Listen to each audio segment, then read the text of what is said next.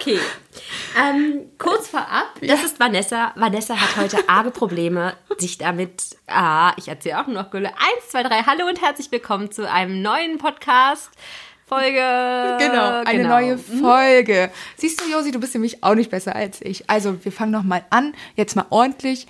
Hallo und herzlich willkommen bei einer neuen Folge vom Hundemädchen-Podcast, der Podcast von Tierliebhaber. Josi sucht irgendwas. Ja, alles gut. Ähm, ich freue mich erstmal, dass ihr heute eingeschaltet habt. Was ich tatsächlich gerade suche, ist ein Feuerzeug. Nicht, weil ich eine rauchen möchte. Nein, ich bin nicht Raucher, aber wir haben so schöne weihnachtliche Duftkerzen. Ich wollte eine einschalten, aber ich finde gerade das Feuerzeug nicht. Deswegen, go for it, weiter im Thema. Was ist der, ja, was ist das Thema unseres heutigen Podcasts, Fanny? Heute möchten wir über Ängste beim Hund sprechen, vor allem was Silvester angeht. Richtig, Silvester steht ja doch tatsächlich kurz vor der Tür. In, ich glaube, 50 oder 55 Tagen ist Weihnachten. Ja.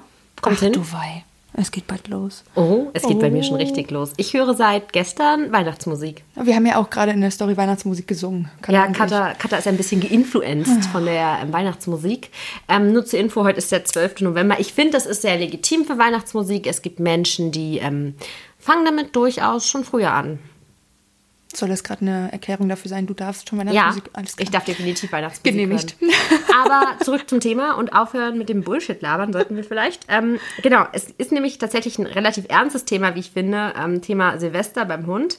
Ähm, ja, für uns ist es dieses Jahr ein recht besonderes Silvester, weil es ist für Sprotte, Katas Hund, aber auch für meine Hera, unsere Bullmastiffin, die ist jetzt gute vier Monate alt, ähm, auch tatsächlich das erste Silvester. Und das ist natürlich auch ganz wichtig, dass das positiv, so möglichst positiv wie möglich ähm, über die Bühne gebracht wird. Und ja, ich glaube, Silvester ist bei jedem Hundehalter ein Thema, über das man sich frühzeitig Gedanken macht, was ich aber auch gut finde, denn da ist Vorbereitung und Training das A und O. Ähm, ja, wollen wir vielleicht mal einfach anfangen. Du, Vanni, du bist ja auch mit Hunden groß geworden. Du hast erzählt, dass bei euch Silvester auch immer zu Hause so ein Thema war. Absolut. Also das ist, wir hatten einen Hund, der, ähm, das war ein Familienhund von meinen Eltern damals, der war uns zugelaufen und wir wussten natürlich auch nicht, was, woher kommt der, was, was kennt der schon, was kennt der nicht und dergleichen. Ähm, wir haben das wirklich gelöst. Also Silvester war für den ganz furchtbar, das laute Knallen, die Böller, du weißt, du kennst das selber, ähm, irgendwie, ich weiß nicht, zwei Stunden lang durchgeknallt und auch schon die Tage davor waren extrem anstrengend für den Hund, dass wir uns wirklich entschieden haben, okay, zum Wohl des Hundes fahren wir weg und zwar möglichst dahin, wo nicht geknallt wird. Knallfreie Zone. Wirklich knallfreie Ja. Zone, genau. Da haben wir dann auch wirklich gemerkt, dass er entspannt ist, dass es für ihn in Ordnung war und man leidet ja auch mit so einem Hund mit. Ja, und ich muss auch ganz ehrlich sagen, dass, ähm, also ich persönlich habe schon, es hört, sich, es hört sich jetzt total blöd an, ne? Ich bin 27, 26 Jahre alt, ähm, aber ich muss ehrlich sagen, ich finde Raketen nicht gruselig, weil ich Angst vor habe, wenn da eine Rakete ist, das nicht. Aber ich habe einfach, und ich glaube auch zu Recht, manchmal Angst davor, dass einfach das Zeug in den, in den Händen der falschen Person ist. Vor allem, wenn halt Alkohol mit im Spiel ist, finde ich das Ganze extrem gefährlich. Und man hört es jedes Jahr auf neue, was da alles passieren kann. Und tatsächlich als Kind früher, oh, ich glaube, ich war ein echt anstrengendes Kind. Und an Silvester wirklich, ich bin nicht rausgegangen. Ich stand immer oben im Fenster und habe geheult. Ich hatte richtig Solche Schiss vor Angst dem hattest Knallen. du? Ja. Ui. Meine Mama musste mit mir immer drin bleiben. Die fand es auch nicht so cool mit den Raketen. Ja. Das, also ich hab, war wirklich eine richtige Heulsuse und deswegen kann ich die Hunde wirklich nachvollziehen und muss tatsächlich sagen, ähm, dass Silvester auch einer der Gründe war, warum es Tierliebhaber heute überhaupt gibt. Ähm, das so- wollte ich gerade sagen. Josi, das, das erzähl doch bitte mal mehr zu. Das Wie ist kann ja das zusammenhängen? Wie kann das zusammenhängen? Ähm, ja, tatsächlich ähm, brauche ich eigentlich, glaube ich, nur das äh, Thema Stichwort Chill-Out-Sticks sagen. Ähm, das ist tatsächlich eins unserer ersten Produkte gewesen, wo ich gesagt habe, okay, da sowas müssen wir rausbringen. Damals gab es natürlich noch nicht die Chill-Out-Sticks und wir hatten auch noch lange nicht eine Idee, was kommt da überhaupt rein. Und es war einfach nur so eine ganz grobe Idee, ähm, die damals so in meinem Kopf gewachsen ist. Um, aber ich wollte halt einfach eine Lösung haben für meinen Hund an Silvester, die praktikabel ist, die ich auch anwenden kann, wenn, wie du schon sagst, es mal nicht geht, wenn man mal nicht irgendwie an den See fahren kann, ins Grüne, sondern Richtig. weil man vielleicht, keine Ahnung, am ersten beruflich irgendwo anders hin muss und Die vielleicht Wahl hast du ja nicht immer. Ja, Eben. richtig. Du musst manchmal aus Gründen halt auch zu Hause bleiben. Klar, es lässt sich immer irgendwas biegen, aber es geht halt nicht immer. Genau. Und deswegen sind tatsächlich die Chill-Out-Sticks Gründe, warum es heute Telepapa gibt. In der Form, in der es heute existiert. Also auch quasi der Grund, warum wir heute hier zusammensitzen. Das ist ja richtig interessant, Josi. Siehst du, das wusste ich noch gar nicht. Ja, unter anderem Silvester. Ich, wir haben auch mal gesagt, eigentlich müssen wir darüber mal eine größere Story machen. So, du meinst, wie, wie Tilly Papa entstanden ist? Weil da tatsächlich viele von euch immer nachfragen. Finde ich sehr spannend, ja. Schreibst du gleich mal Da muss ich gleich mal... Vanni notiert sich das. Vanni ist nämlich unsere Podcast-Fee und ähm, organisiert das Ganze und plant das Ganze. Mal gucken, wann ich ähm, da dann mal zu Wort gebeten werde.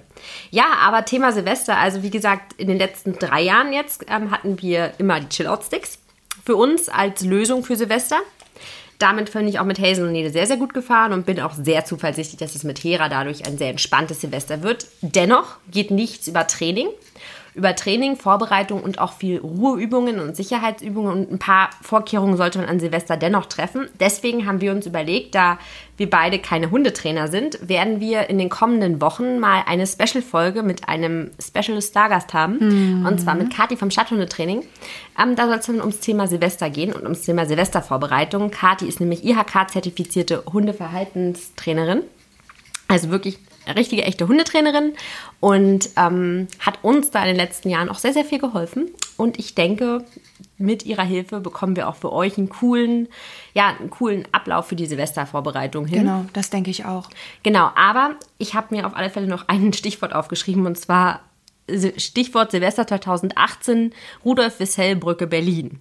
Gut, Hört sich jetzt erstmal ähm, sehr, sehr spooky was hat die an. Brücke mit Silvester zu tun, fragen wir uns jetzt alle, Josi. Wir sind ganz gespannt, was du uns Letztes erzählst. Jahr an Silvester bin ich mit meinen Hunden, damals hatte ich ja nur Hazel und Nele, sind wir tatsächlich in Berlin geblieben.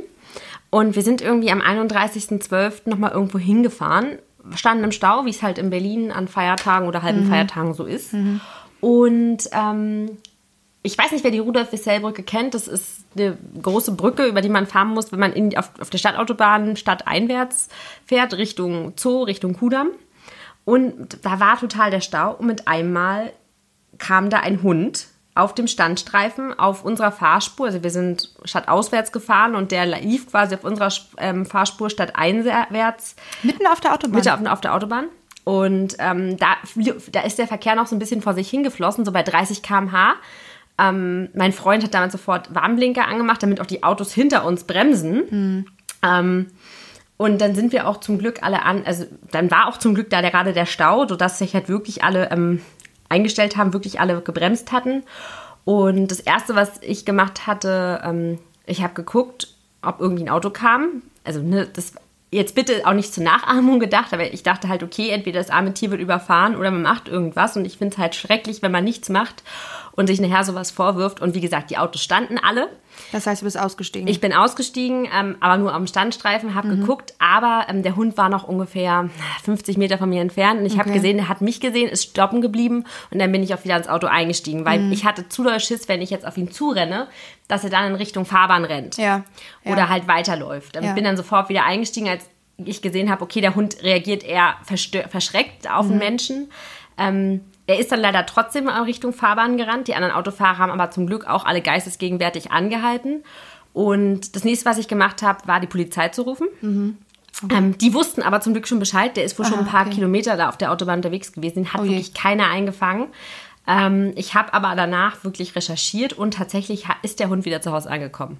Wohlbehalten. oh, Ähm, Gott sei Dank. Es gibt ja das auf ja Facebook schöne so ganz Geschichte. viele Gruppen, genau. Also Ja. ist lustig, also was heißt lustig, ist es überhaupt nicht, aber das, also ich hatte interessanterweise damals, ich glaube, Entlaufene Hunde Berlin-Brandenburg oder so hieß Mhm. die Gruppe, Achtung Werbung, bestimmt, ähm, auf Facebook irgendwas gefunden, da gibt es ja zehntausende Gruppen und ähm, da war tatsächlich ein Bild von, ich bin mir zu 99 Prozent sicher, dass es der Hund ist, da stand auch Stadtautobahn Berlin am 31.12., so viele Hunde werden da hoffentlich nicht spazieren gegangen Ja. sein, die so aussahen.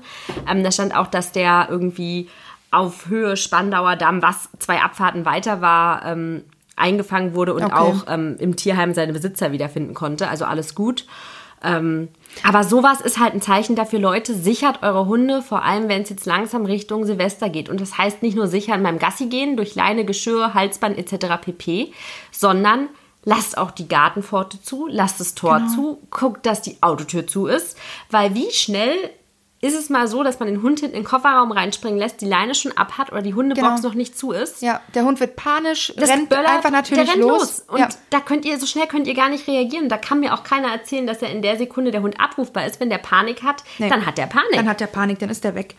das, das, das, das, das Der geht rettet nicht. sich selbst dann einfach. Ja, richtig. Ne? Der hat dann einfach nur einen Überlebenswillen. Deswegen, Leute, großer Appell. Also die Story, da, ohne Scheiß. Also da, da wird mir, ich weiß, was, ohne Scheiß war jetzt etwas hart gesagt, aber ohne Mist, ohne Mist, ähm, bei sowas, oh, da wird mir immer ganz schummrig. Das glaube ich. Ich, ich.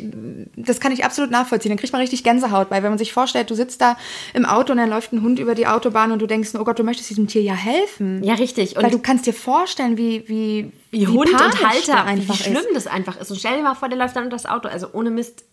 Aber dann muss man halt auch gucken, wie kann man helfen. Ne? Es bringt jetzt halt auch nichts, einfach blind aus dem Auto rauszustürmen und in gegen Richtig. die sitzende Richtung den Hund zu treiben. Genau. Ähm, dann wird der noch eher, eher noch vom Auto überfahren, bevor der sich in Ruhe seinen Weg, in Ruhe in Anführungszeichen, auf dem Standstreifen suchen Ja, kann. ja. Ähm, Ja, in dem Moment ist, wirkt wahrscheinlich alles und jeder völlig angsteinflößend Ja, auf diesen richtig. Hund. Deswegen, ich denke immer, es ist gut, einen Versuch zu starten, aber dann auch zu sehen, okay, Leute, andere Taktik und sofort die Entscheidung.